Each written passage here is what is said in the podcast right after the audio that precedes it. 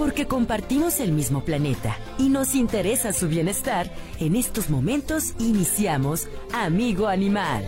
Amigo Animal es presentado por Doski Razas Pequeñas y Doski Adulto, Big Bite y también por Nolor. Con Nolor se acabó el olor.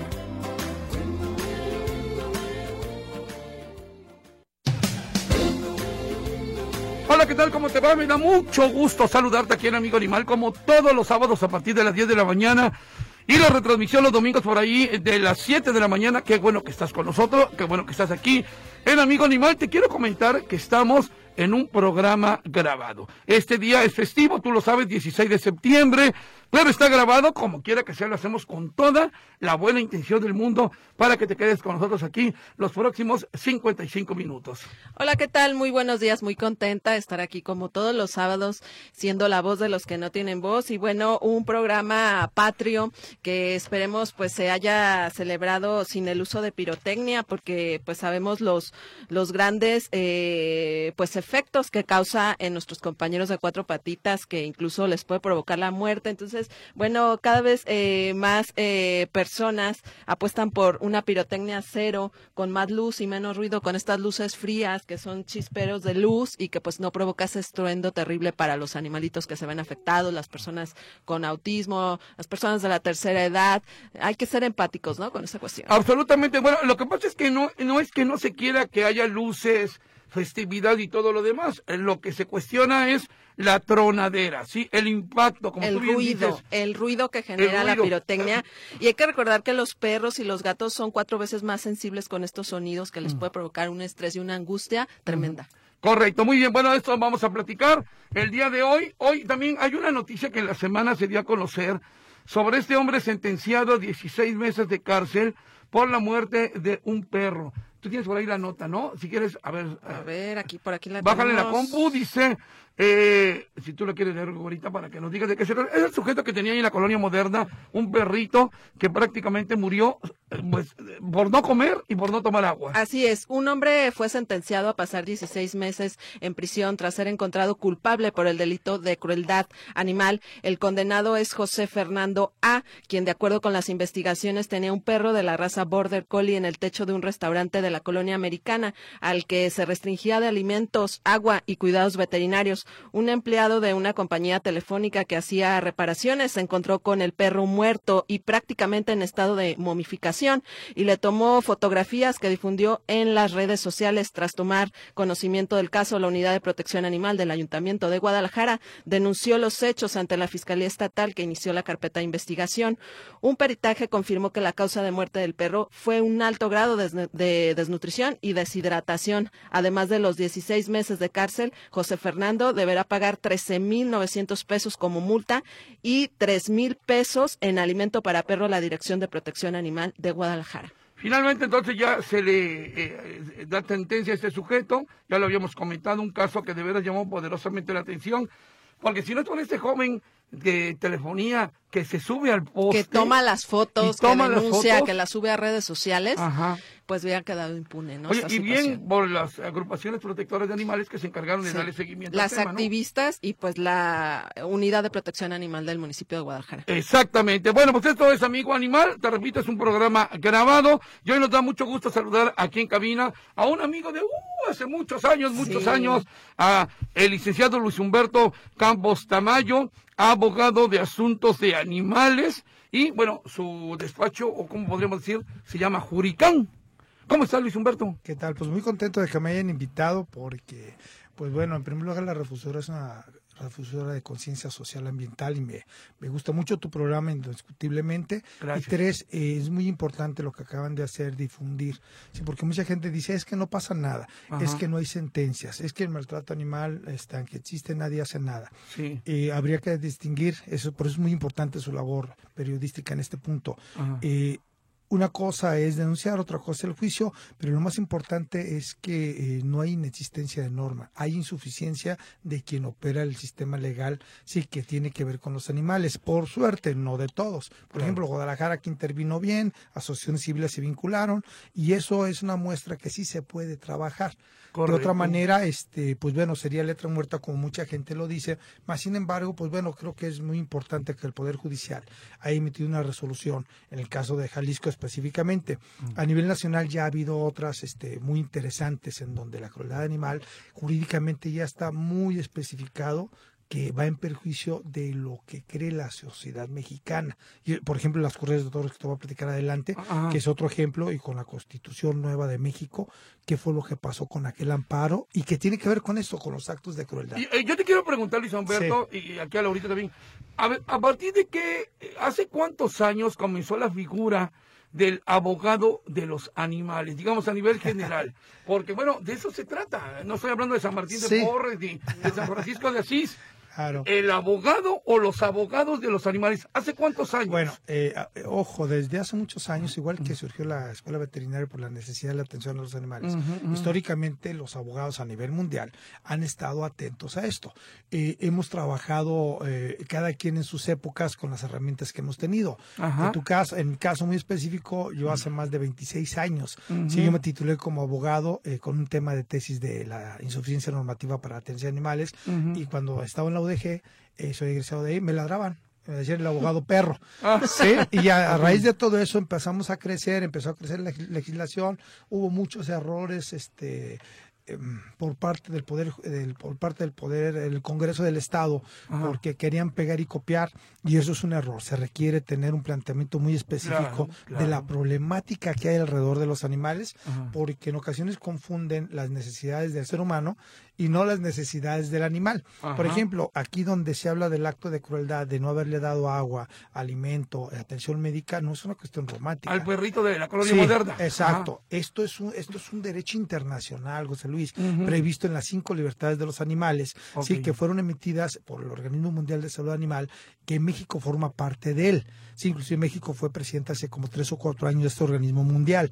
¿Cuál es el objetivo de esto? Bueno, precisamente que esa filosofía ya inserta en la mayoría de las legislaciones en todo el país, pues eh, protejan a los animales realmente hasta del propio propietario poseedor, que esa es una triste realidad. Todos quieren perros, pero nadie quiere respetar esas cinco libertades de los animales. Pero a ver una cosa, hace 26 años, perdón, sí. hace 26 años tú terminaste la carrera. Sí, claro. Ya se pensaba, eh, porque mira, a mí me llamó la atención, me acuerdo aquí eh, en, Amigo Animal, hace, bueno, vamos a cumplir 25 años en el programa, ah, no sé, hace 20, ponle, ah, llegó una chica y decía que iba a estudiar Derecho Ambiental. Y, digo, voy a estudiar Derecho Ambiental para defender a los animales. Y, yo me sorprendí, ¿eh, Laura? Eh, le dije, a ver, a ver, a ver, qué interesante está esto. Digo, hace unos 20 años.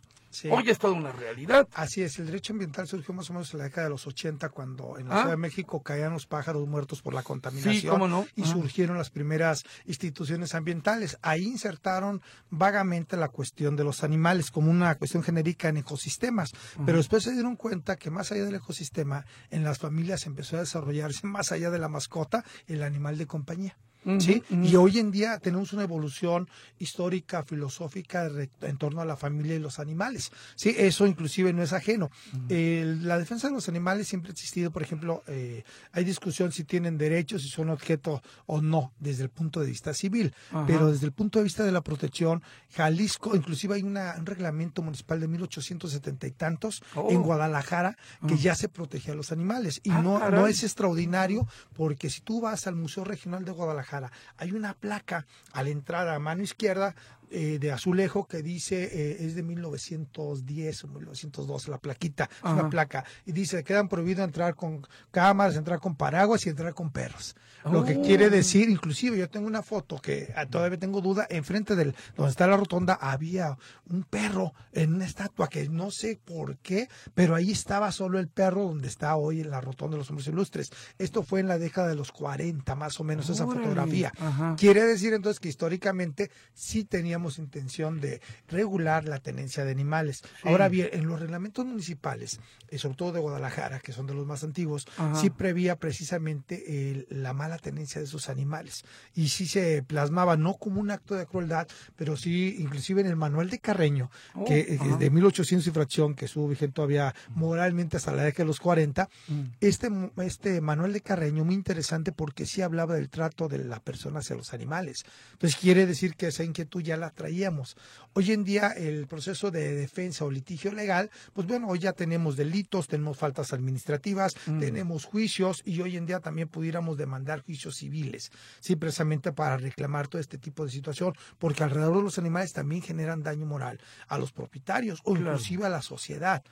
Eh, a, mí me tocó reportear, y, yo te lo había platicado, Laura, eh, eh, bueno, cuando comencé esto hace más de 30 años, que hablábamos mucho de la vigiato, ¿no? Sí. Y entonces, este, bueno, veíamos que la vigiato era tratar a los animales como cosas. Sí. A las vacas, a los, sobre todo a las reses, ¿verdad? El ganado, el ganado. Yo, te, yo, te, comentaba que era, era desesperante para uno como reportero que querías a los animales, eh, eh, ver que los trataban como sillas o como mesas, ¿no, güera? Y que hoy en día han cambiado las cosas en los medios de comunicación cuando las noticias de animales pues están en la agenda y son las que más tienen una repercusión oh, social, ¿no? Vaya que sí, vaya sí. que sí. Sí, así es, inclusive es, motivo de la agenda del Senado, de la Presidencia de la República, de los gobernadores. Recordarán ustedes recientemente una reforma que hizo la esposa del gobernador de Monterrey, de Nuevo León en donde están prohibiendo la venta de animales de forma masiva y la esterilización de forma masiva, que yo creo que ahí este, polarizaron, que es más adelante voy a platicar esa parte de los errores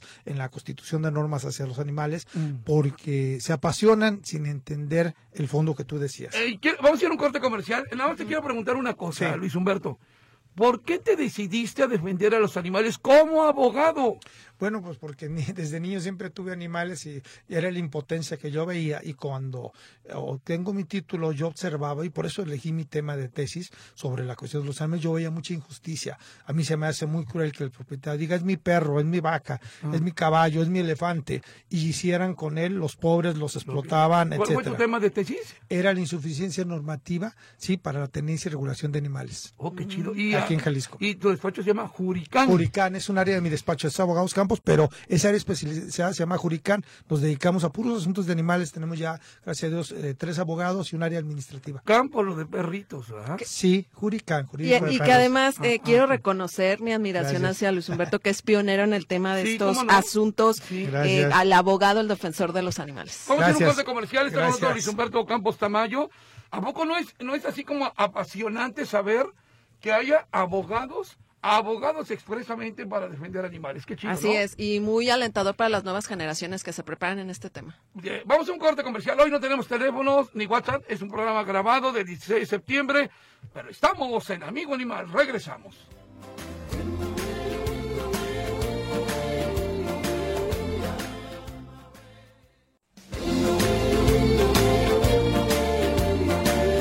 Estamos de regreso aquí en Amigo Animal. Estamos como todos los sábados, solo, solo que hoy es un programa grabado.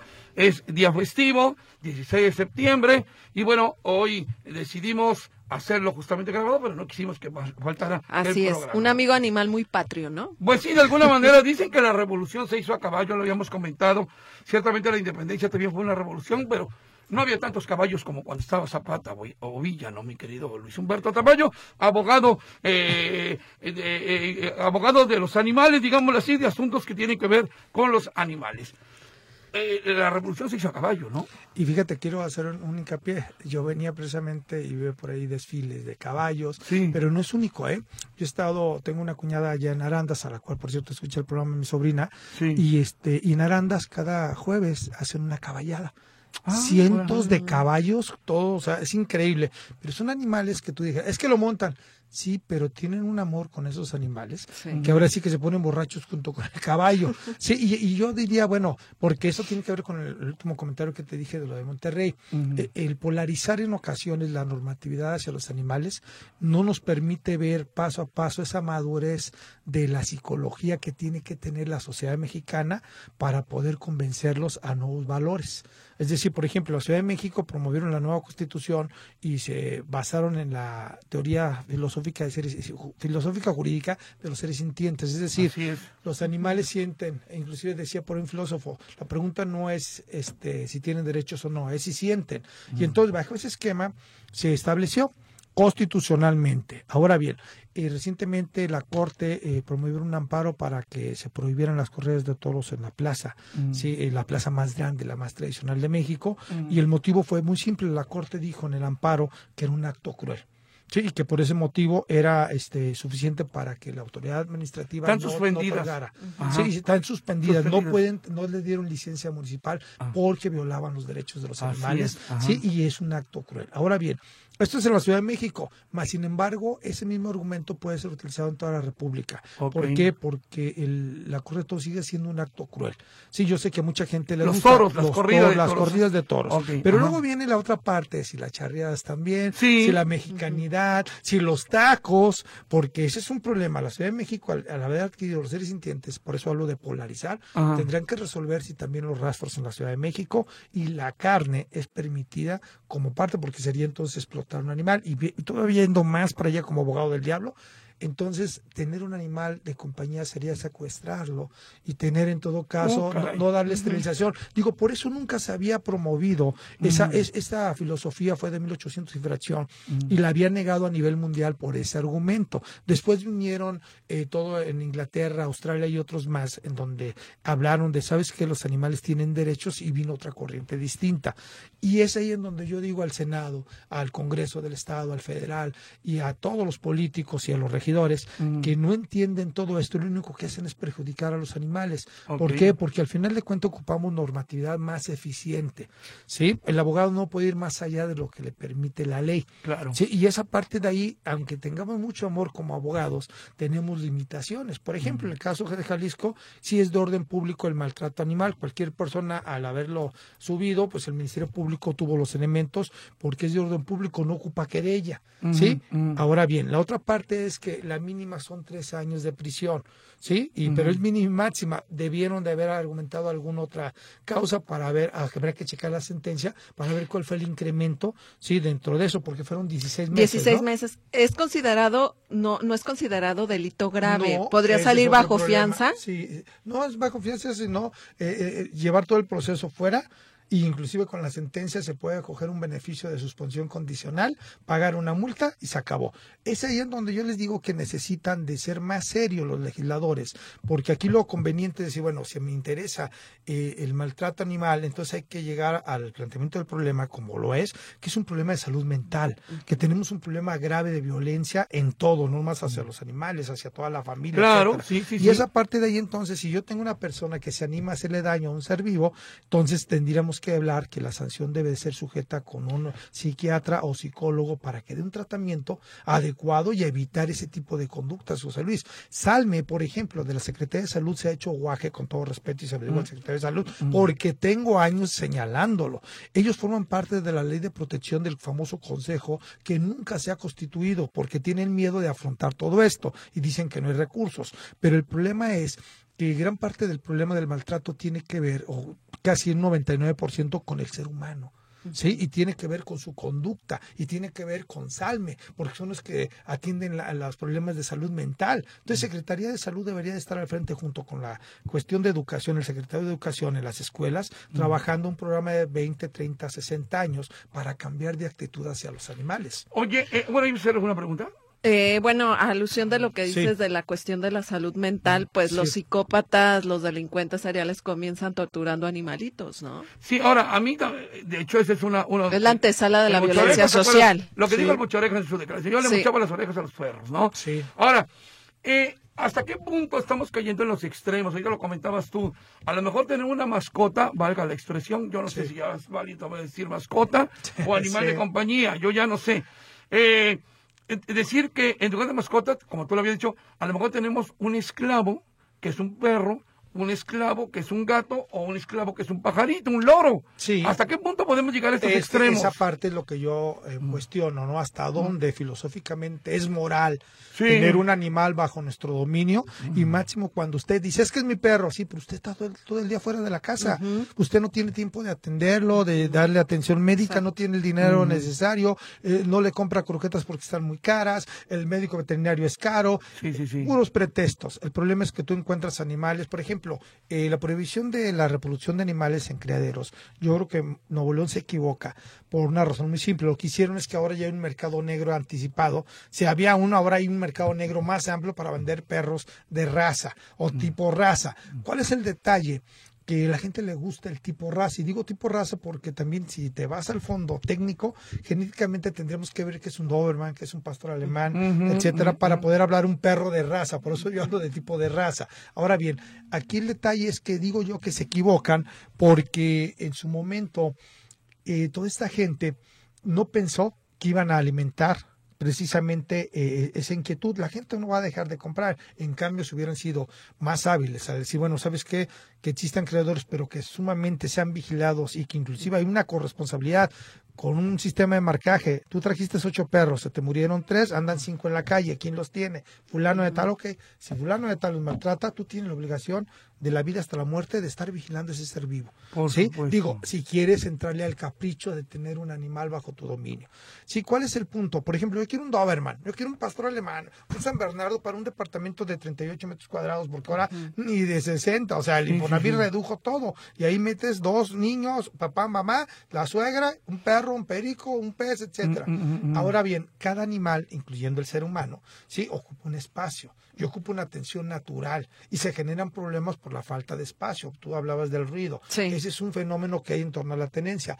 Pero si yo me pusiera al lado del animal, pues estamos violando los derechos no solamente con los truenos y no solamente, sino imagínate con el ruido, el ruido de, eh, discúlpame, el ruido y el cuate este de que ni cantante es el de música, el, este, el de los corridos tumbados. Ese, tipo, no quiero mencionar su nombre para no promoverlo. bien, pero este, eso es un ejemplo y con todo respeto cada quien escucha lo que quiere, sí, pero muchos animales están sujetos a todo ese tipo de ruidos de forma permanente con el vecino. Sí, y en ocasiones no vemos lo que tenemos, es un ser vivo.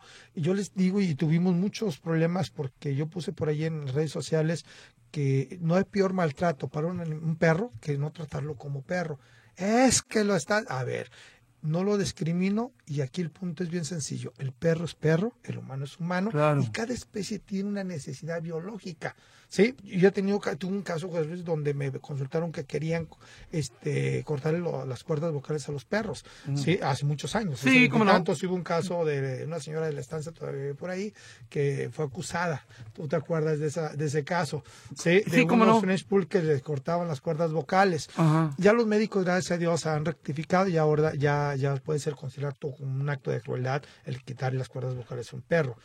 Eh, yo te quería preguntar, eh, ¿tenemos que ir al corte, compañito? Bueno, ahorita vamos a ir al corte comercial. Yo te quiero preguntar, Luis Humberto, eh, ¿en qué casos tú atiendes a la gente? O sea, ¿Para qué va a Juricán la gente? ¿A quejarse de qué? ¿A denunciar qué? Y también cuáles son los asuntos más comunes relacionados con los animales, ¿no? ¿Qué tipo de problemáticas?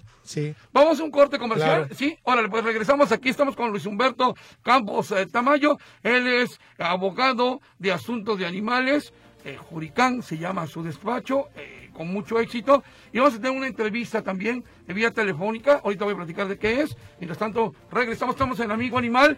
Hoy estamos grabando el programa, así que no damos teléfonos ni WhatsApp. Regresamos.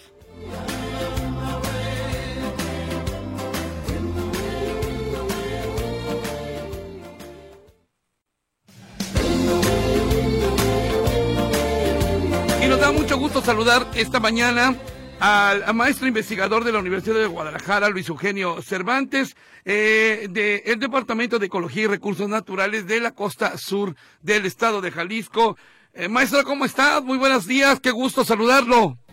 ¿Qué tal, José Luis? Muy buenos días. Al contrario, un gusto también poderlo saludar. Espero que se encuentren bien. Gracias, mira, ¿qué anda Laura? Y... Luis Eugenio, defensor de la fauna silvestre, ¿no? Así activista total. ¿Qué tal, Laura? Buen día. Gusto de saludarte, Luis Eugenio. Profesor, ¿cómo está? Un fuerte abrazo. Gracias, muy amables. Eh, Luis Eugenio, eh, veíamos por ahí, maestro, eh, estas fotografías y estos videos que nos han enviado de una exposición eh, biológica, así se llama, biológica, en donde ustedes exhiben a los niños de las escuelas, creo que fueron a Villa Corona, fueron a Michoacán, a los Reyes Michoacán, han estado en varios puntos, en varias escuelas, mostrando a los pequeñitos y hasta a los maestros una serie de ¿cómo podríamos decir?, de ejemplos de lo que son los recursos naturales y particularmente la fauna silvestre. ¿De qué se trata esta exposición? A mí en lo particular, le estaba platicando ahorita Laura, me emocionó mucho de ver la carilla de los niños viendo cada uno de estos eh, ejemplares. ¿De qué se trata, Luis Eugenio? Sí, José Luis, voy a tratar de ser muy breve. Sí. Eh, decirte, esta es una exposición biológica itinerante. En este momento es la única exposición viajera que existe en todo México. Ninguna otra universidad la tiene, más que nosotros aquí en el Centro Universitario de la Costa Sur.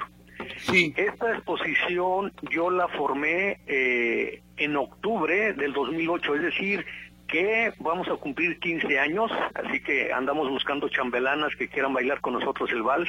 Ok. Este, y el próximo viernes 6 de octubre vamos a estar en Guadalajara en Rectoría General, donde vamos a presentarle a las autoridades por primera vez esta exposición a- y a los medios de prensa. Me imagino que ustedes estarán invitados ahí. Gracias. Ahora, eh, esta colección, esta exposición biológica itinerante surge casi a la par con la unidad de rescate de fauna silvestre de la costa sur de Jalisco.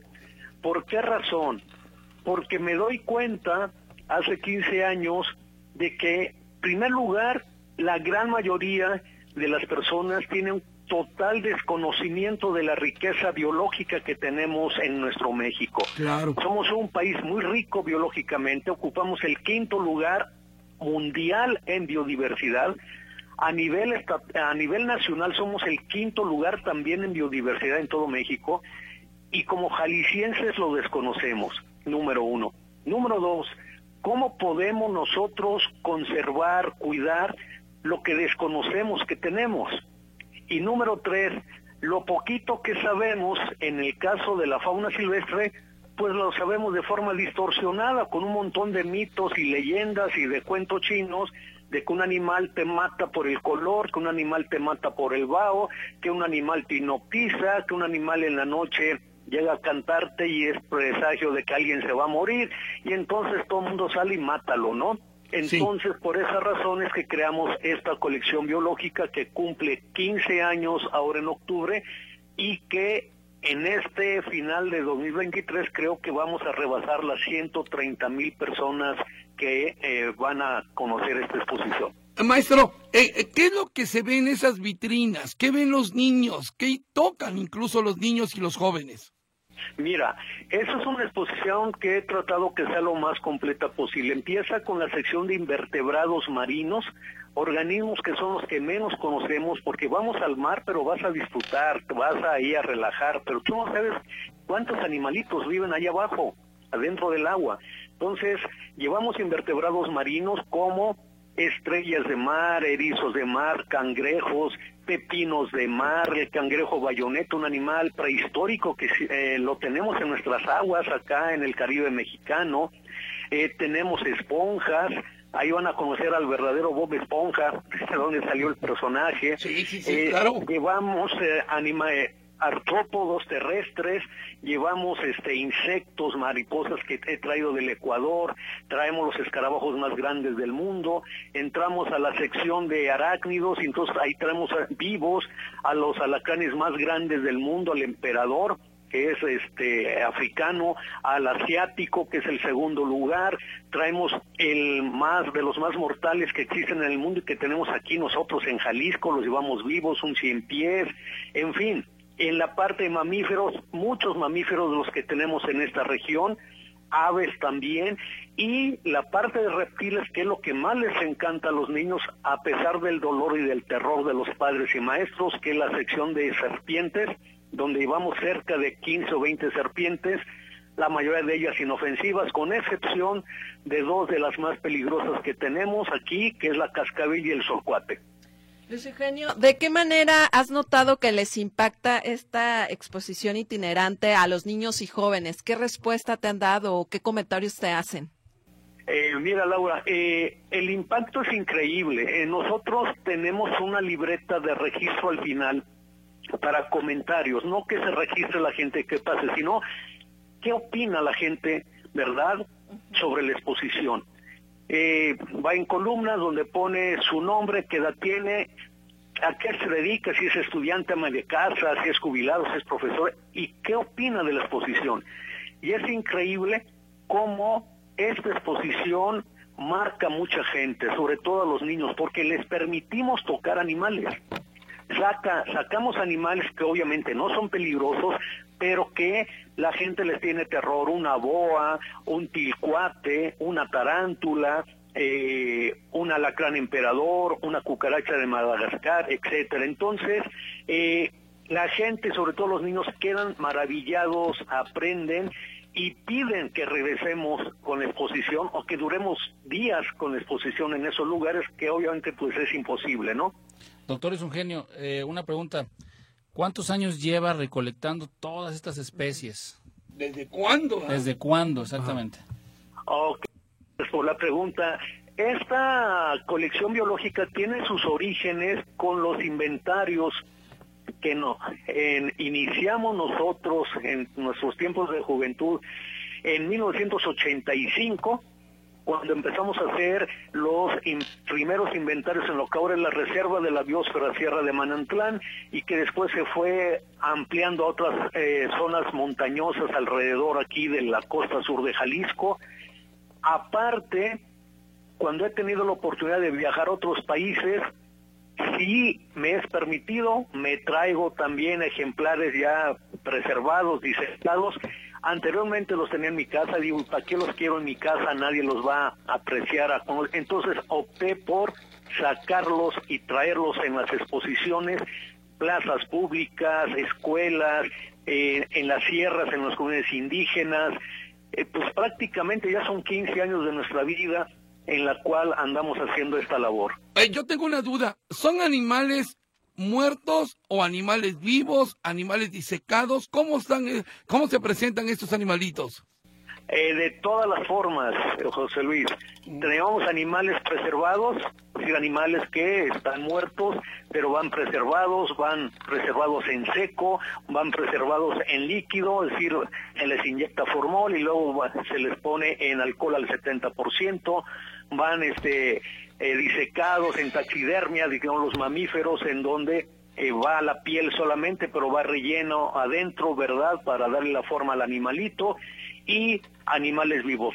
En el caso particular de los reptiles, y cuando hablo de reptiles estoy hablando de serpientes, iguanas, tortugas, y cocodrilo, ahora ya tenemos un cocodrilo, un cocodrilo, este, son animales que fueron rescatados que me llegaron golpeados o heridos o donados también.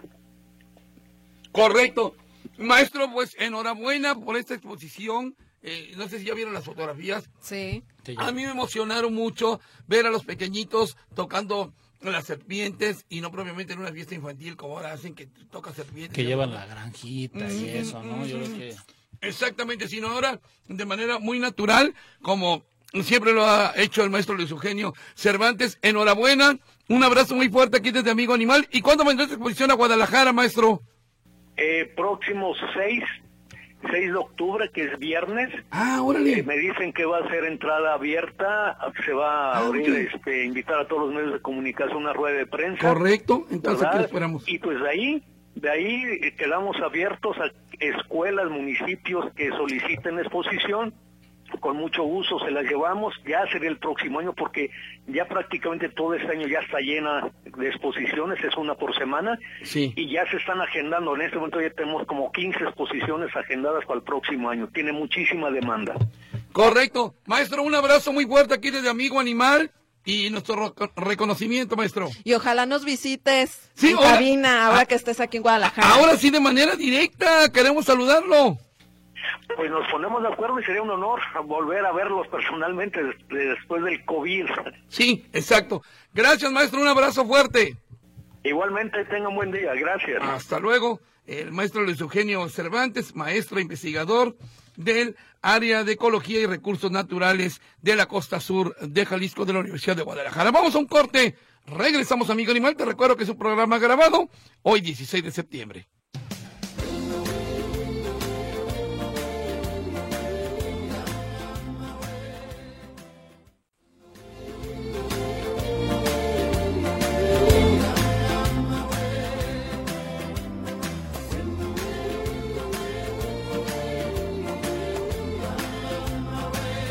Estamos de regreso en este amigo animal del mes matrio. celebrando la independencia. Y que estamos, eh, es, es un programa grabado, como ustedes han escuchado.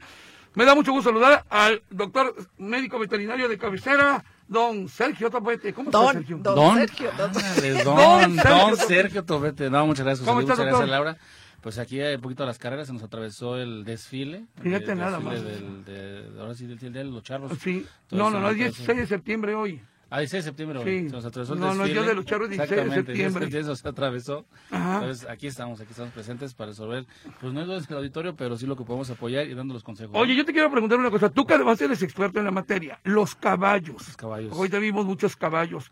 ¿Toman agua? Claro. Y cada bueno, yo sé que toman agua, Sí, claro. pero ¿cada cuánto toman agua? Depende de las necesidades y depende de lo que se trabaje. Hay, tra- hay caballos que se van a trabajar para el campo, que mucha gente todavía los utiliza en lugar de los tractores. Hay muchos caballos que se utilizan también para la, ahora la charrería, este, que no, no es algo que estemos en pro aquí en, aquí en, aquí en la estación porque se viene un, un- un- un maltrato, ¿no? Claro. Entonces también el, eh, son animales también que, se- que también hay unos animales que son o, o, o bestias o mulares que le llaman también los caballos, que son para son nada más de exhibición, Ok. de exhibición, que son que sirven como sementales, este, que son de gusto nada más, entonces va a depender, va a depender mucho para qué lo utilices. También existe el caballo de carreras o de salto, que son, que son caballos que son eh, acondicionados para ese tipo de trabajos, ese tipo de labores. Mm. Entonces, dependiendo de la actividad que se le ponga, es el, es como se va, se va a estar tomando agua, puede estar tomando cada dos, cada cuatro horas, o se les deja libre acceso. La alimentación sí tiene que ser una alimentación bastante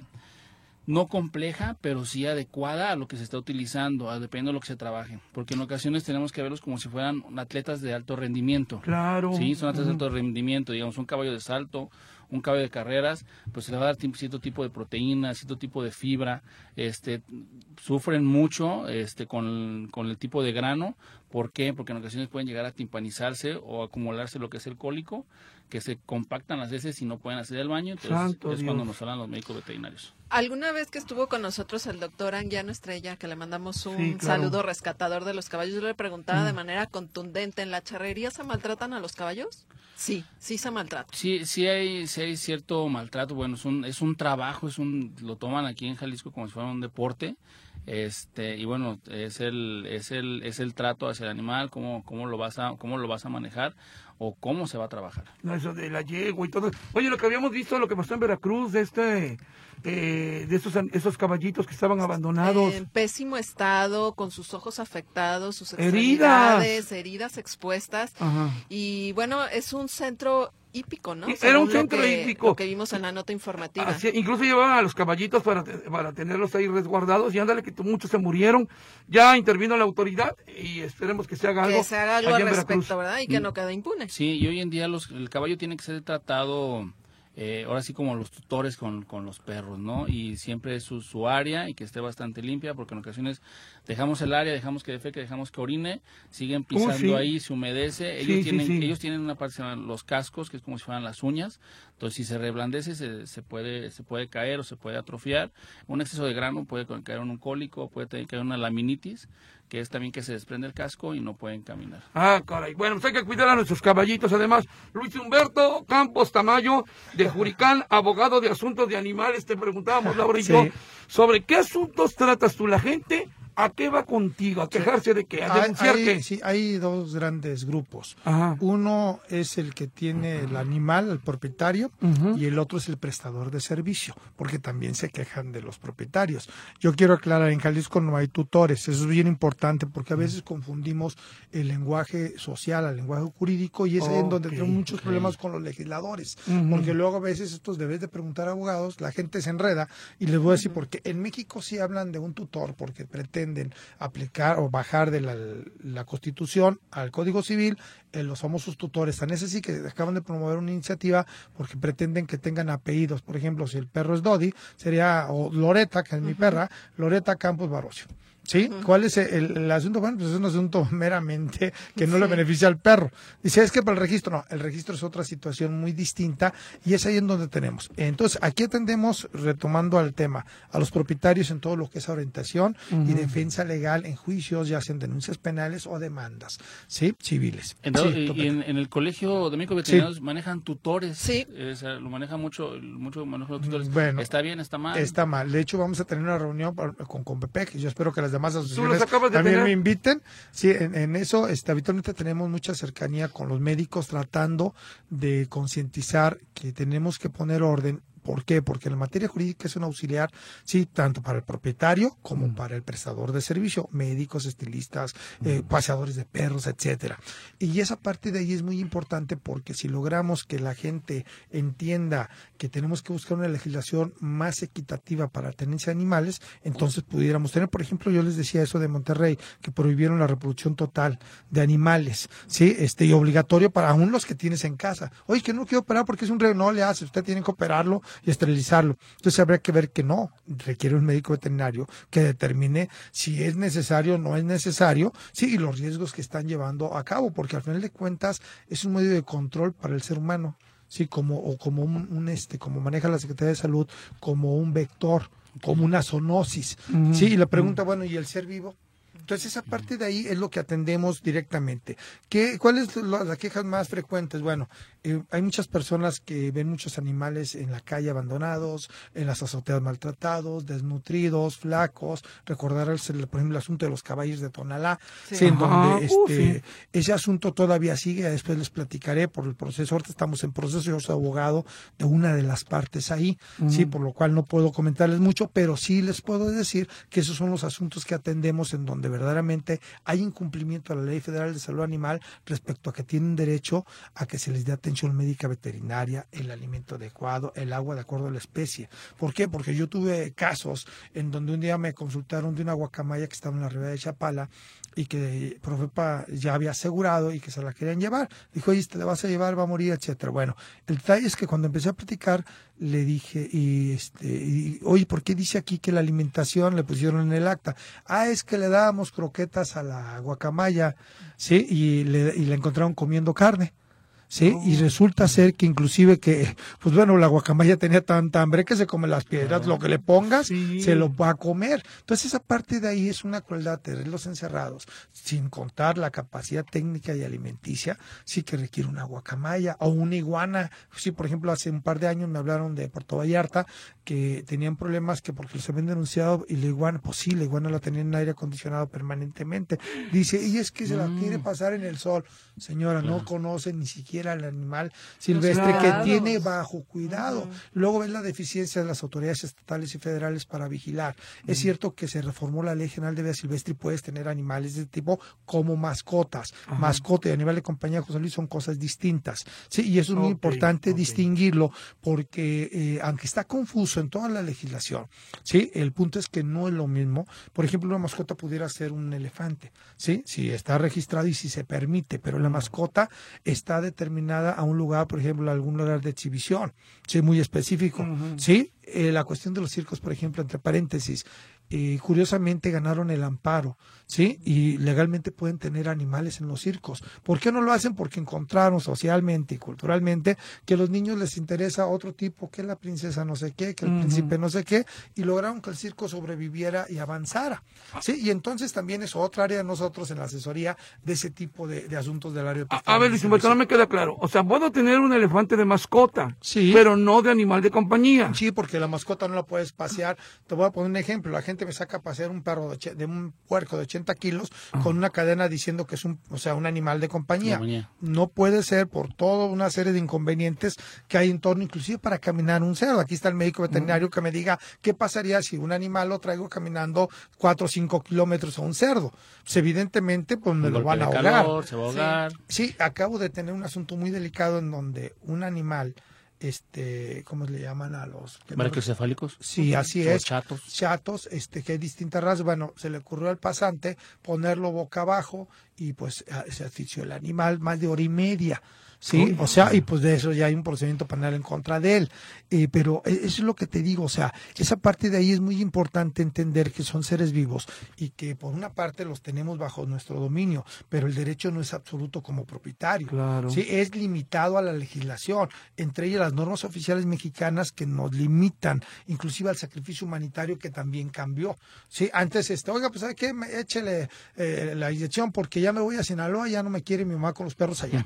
Sí, ojo, aquí no. El médico veterinario requiere todo un expediente clínico y tiene que haber una causa para poderle dar muerte al animal. Ahorita regresando, porque son temas que atendemos ¿Cuál, también cuál así. sería eh, la diferencia entre una mascota y un animalito Ahorita de les digo compañía? al corte Si quieres, para que no se corte. bueno, la diferencia de la mascota es precisamente en el animal de compañía forma parte de la familia, le puedes traer para arriba y para abajo, inclusive por eso hay hoteles este amigables Pet y friendly, todo eso, Sí, pero en el caso de mascota no, la mascota inclusive eh, va de la mano junto con los animales de exposición como pudiera ser un zoológico. Sí, pero son de eh, el- la propia ley general de vida silvestre te especifica que tiene que estar en un lugar determinado, un cocodrilo, un elefante, en una jaula, en un área específica de acuerdo a su hábitat y tiene que estar revisado por la autoridad federal. Ahí me tocó uno, unos clientes que tenían un cocodrilo de mascota. Ah, bueno, de sí. mascota, y entonces de repente la niña no puede subir a su cuarto porque tapaba la escalera. Sí. Ah, no, entonces- yo no me voy a subir. Eh, Mi querido Luis Humberto, eh, eh, ¿dónde se puede comunicar la gente no. contigo? ¿A Juricán? Sí, bueno, en redes sociales nos encuentran como Luis Humberto Campos o Juricán. Y dos al tres veces tres. 467-0994 es mi teléfono celular directo. ¿sí? Y ahí en las redes sociales está el, el correo y todos los demás datos, gmail.com. Y hacer declaración, abogado en asuntos de De animales, sí. no abogado animalero. No, porque es muy importante que O se animalista. entienda que eh, si vas a ser abogado tienes que ser profesional, sí, en el ámbito de lo que realmente puedes hacer de acuerdo a la legislación vigente, no apasionarse con cosas que no podemos exigir y que terminan en cuestiones mediáticas violando la ley. Sí, después te platicaré casos muy tristes de ayuntamientos donde por desconocer están en peligro de ser motivo de un juicio político el presidente municipal por abuso de autoridad, por haber querido ayudar a los animales. Te prometo que esa será la primera de dos partes donde seguiremos platicando Claro. de esto. Se nos fue volando el tiempo. Además, Luis Humberto, un experto en el tema, ¿eh? Así Gracias. es. Señoras y señores, ya se termina Amigo Animal este 16 de septiembre, un programa grabado. Espero eh, escucharnos la próxima semana, ahora sí totalmente en vivo. Laurita, muchas gracias por estar aquí con No, nosotros. gracias a todos nuestros radioescuchas que nos están escuchando desvelados, pues nos escuchan. Así es, gracias, Sergio. Aquí estamos a lo que se les ofrezca la siguiente semana para resolver todas las dudas del auditorio. Y este programa se retransmite. Los domingos, 7 de la mañana. Gracias, pásalo bien. Adiós. Adiós. Amigo Animal fue presentado por Doski Razas Pequeñas y Doski Adulto, Big Bite y también por Nolor. Con Nolor se acabó el olor.